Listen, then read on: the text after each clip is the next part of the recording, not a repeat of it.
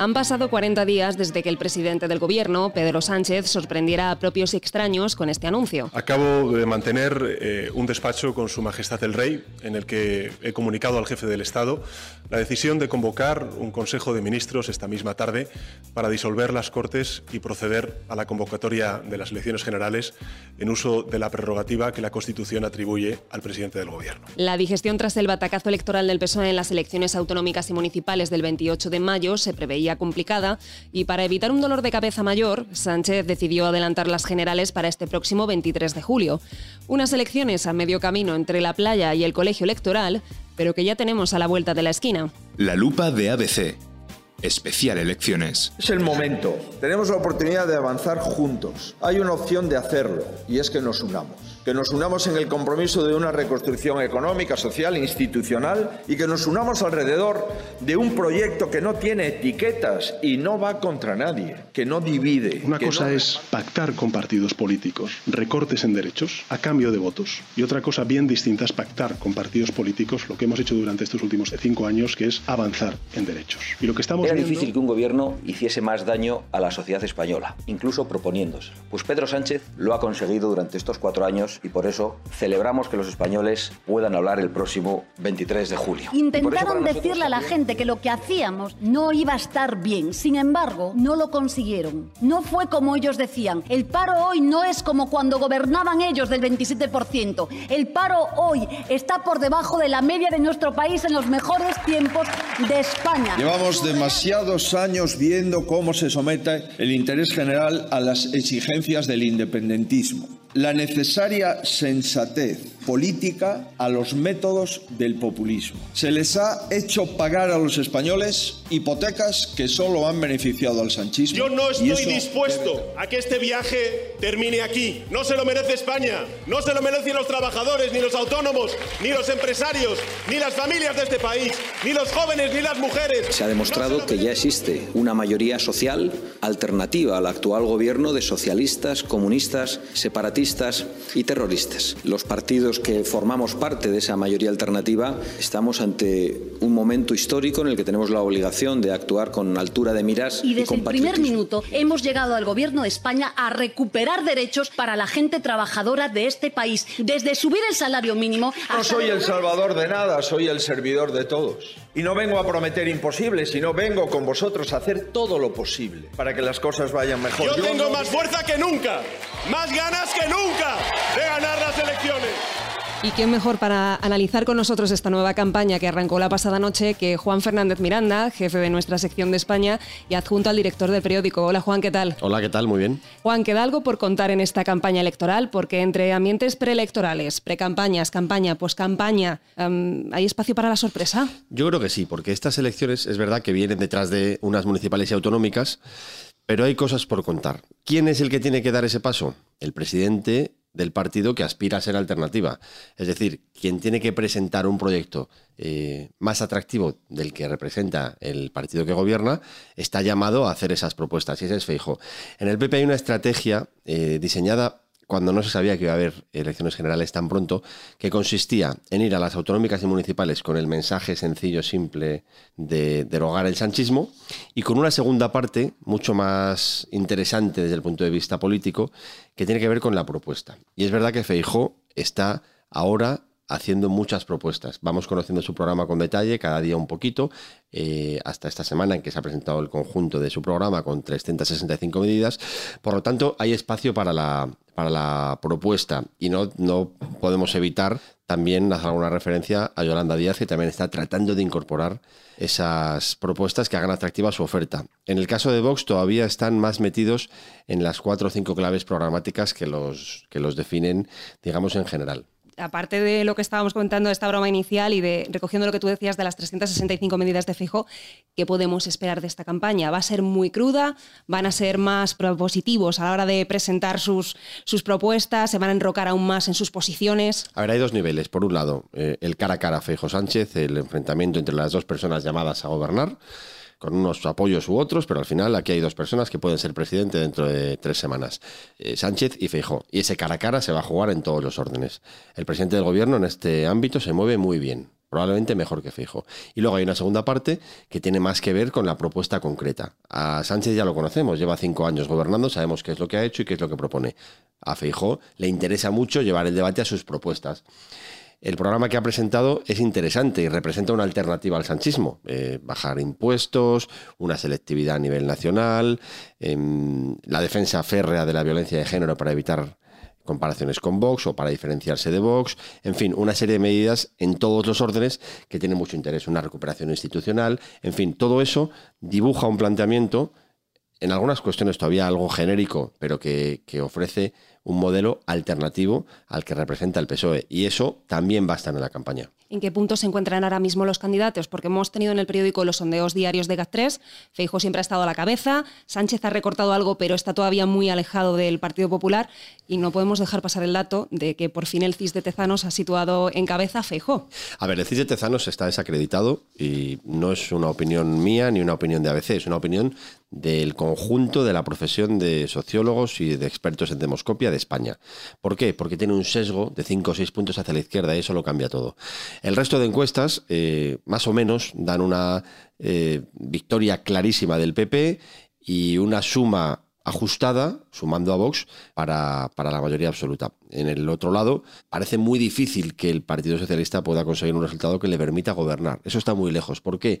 Porque el PSOE necesita, para una investidura de Pedro Sánchez, que le voten sí muchos partidos. Esquerra Republicana, Junts per Catalunya, Bildu, el PNV, la CUP, el BNG, Teruel existe. Es decir, la opción de que gobierne el Partido Socialista es difícil porque exige muchísima, eh, muchísimos votos afirmativos de muchísimos partidos. Pero sí hay una posibilidad de que el Partido Socialista pueda bloquear una investidura del, del Partido Popular. En ese punto estamos ahora. Es cierto que Feijó está tratando de dirigirse al votante del PSOE, al votante moderado, y que Sánchez está tratando de defender su ejecutoria, de defender su legado. En ese punto están los dos candidatos. Antes de entrar directamente en estos acuerdos, en estos, pactos, ¿cuáles van a ser los temas claves de esta nueva ronda de mítines? Ya te digo más allá de los pactos.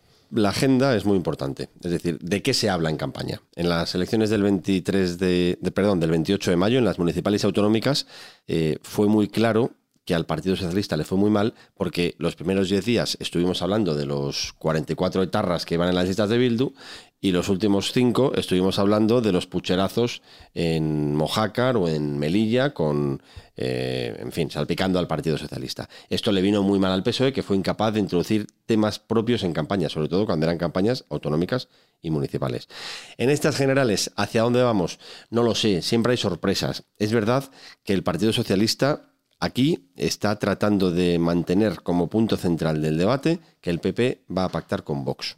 Esto, en las primeras semanas de pre-campaña, ha sido un éxito para el PSOE, porque no hemos parado de hablar de Extremadura, de María Guardiola, de Valencia, con el caso del, candidato condenado por maltrato, etc. A medida que se van resolviendo los pactos eh, en autonomías, la cosa se le va poniendo mejor al PP, que va colando cuestiones vinculadas a su programa. Insisto, mostrar la alternativa a Sánchez. Por lo tanto, no sé de qué se hablará en la campaña, pero estoy seguro que el Partido Socialista va a intentar por todos los medios hablar todo el rato de que solo hay una opción alternativa a Sánchez, que es PP y Vox. Y eso eh, a sus votantes, o eso cree el presidente del gobierno, no les gusta. Claro, es que justo estabas hablando tú de ello. A ver, es difícil obviar que el gran tema va a ser ese posible acuerdo entre PP y Vox. ¿Cuál es la posición de los populares? Porque llevamos unos días viendo a Feijó defendiendo un gobierno en solitario. Ha reconocido que si tiene que gobernar con, Vox, pues se lo va a plantear, pero también ha entrado la, posibilidad de pedir la abstención al PSOE. Y si no le hace caso Sánchez, pues hablaría con los varones socialistas. Vale, a ver, aquí, aquí hay dos, dos opciones. Una, a la izquierda, Sánchez presidente, con todos los partidos que he mencionado antes apoyándole. Eh, y esos son partidos que al PSOE le lastran mucho, porque no es lo mismo gobernar con la abstención de Esquerra, con la abstención de Junts, que con el sí. Algo te pedirán, ¿no? O Bildu o la CUP, etc. Esa es una alternativa. La otra es el PP. ¿A qué juega Feijó? A conseguir una mayoría lo más amplia posible para no depender de Vox. Es decir, supongamos 155 escaños y Vox 30 o 25. Hombre, pues es una mayoría suficiente para decirle a Vox que le apoye, pero que no entre en el gobierno. En eso estamos. ¿Qué va a pasar? No lo sé. Lo que sí sé es que Feijó está haciendo una estrategia de apelar al voto útil. Es algo que le funcionó muy bien a Juanma Moreno en Andalucía. Nadie imaginaba que Juanma Moreno iba a conseguir Andalucía, eh, mayoría absoluta, ni Juanma Moreno.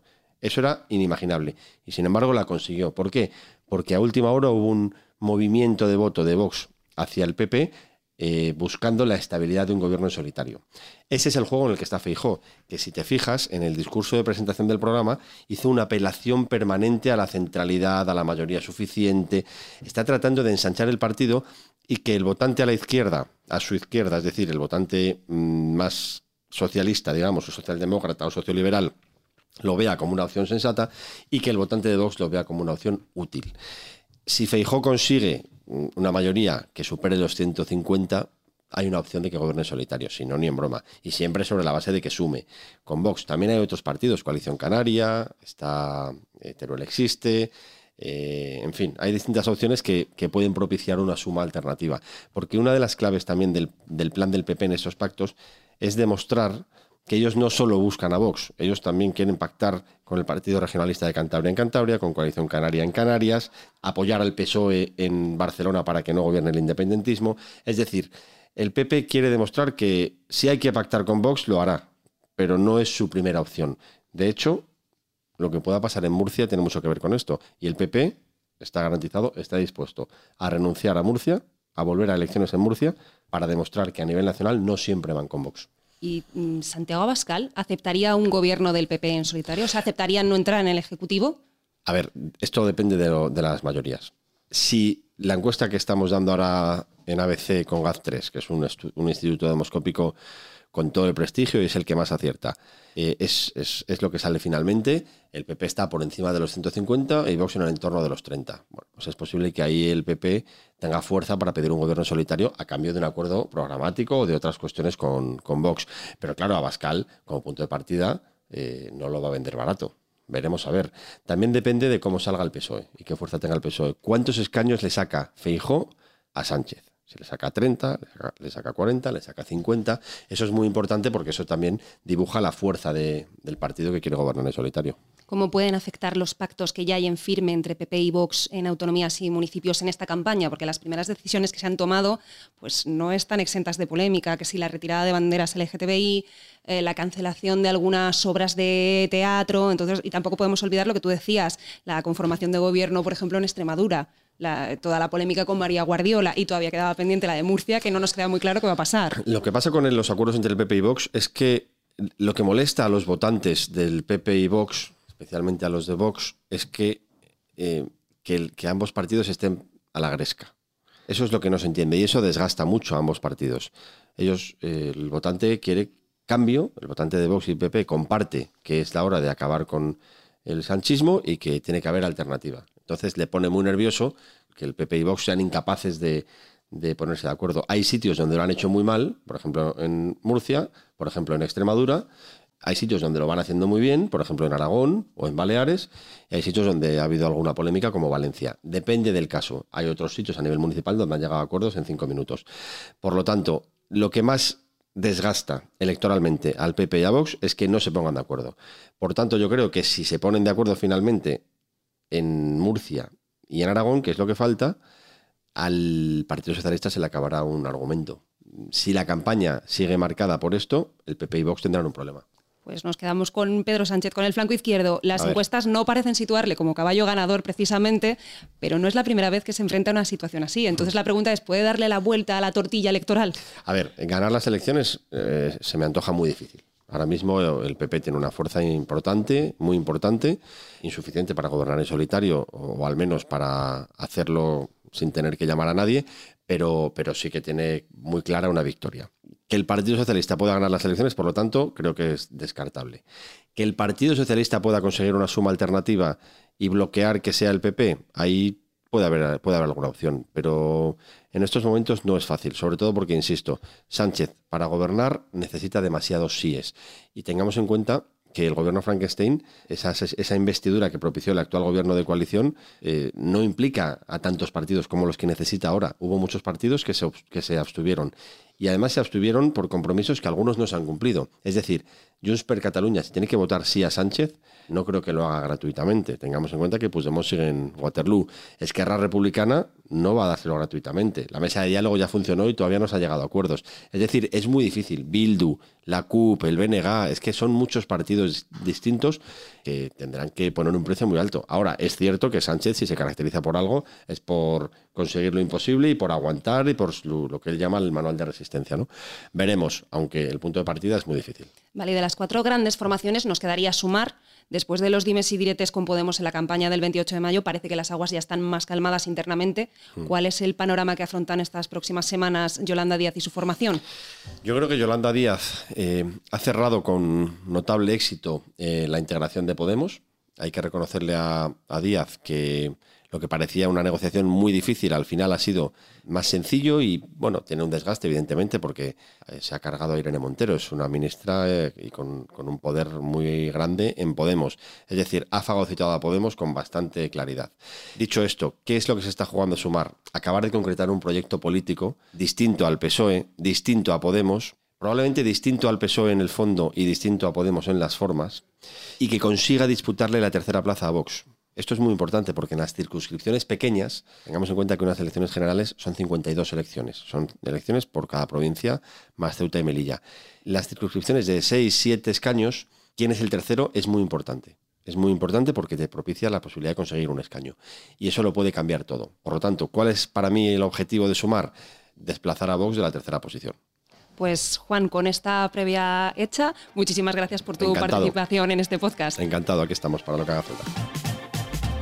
Nosotros ponemos punto y final a esta lupa de ABC especial elecciones, pero no se olviden que tendremos una nueva edición la misma mañana después de conocer los resultados electorales, en la que analizaremos los datos y nos preguntaremos por el futuro del nuevo presidente del gobierno.